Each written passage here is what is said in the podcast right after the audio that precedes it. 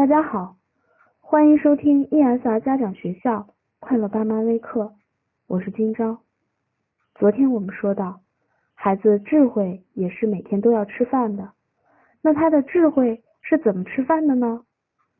身体吃饭要嘴，智慧吃饭也有嘴，而且有五张嘴，这就是孩子的视、听、触、味、嗅五大感官通道。在生活中，孩子会抓紧一切机会，用这五张嘴吸收生活中的各种信息。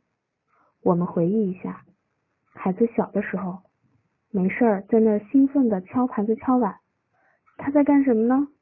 他就是个小败家子儿，故意想把咱家的盘子碗打碎，还是他就是个小魔王，每天就想跟我们瞎胡闹？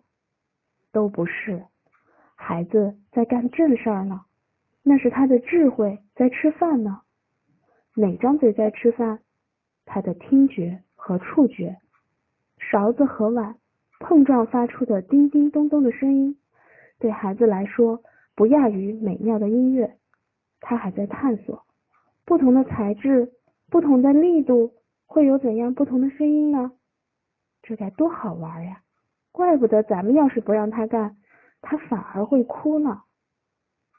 所以，亲爱的妈妈们，当我们把注意力从孩子的身体成长转移一部分到孩子的智慧成长上，我们就会发现，一些以前让我们很恼火的事情，其实是孩子在自主成长。作为孩子智慧的妈妈，当我们了解了孩子智慧成长的五张嘴之后，很多事情就变得简单了。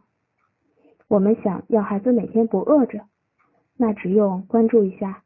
他今天在看什么，在听什么？他触到了什么，尝到了什么，以及闻到了什么？在这些方面，我们每天为他准备的饭够不够？他现在所感受的这一切，是否是我们希望他吸收的？这时候，我们就相当明确：如果逛街的时候碰上有人在对骂，那要赶紧捂着宝宝的眼睛耳朵离开。绝不为了我们自己的好奇而围观。如果我们正在看的电视节目中有不适宜孩子了解的内容，不如我们在他入睡后再看吧。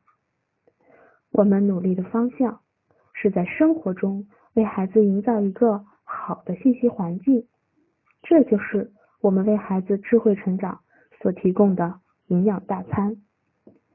今天就到这里，感谢收听。快乐就是这么简单。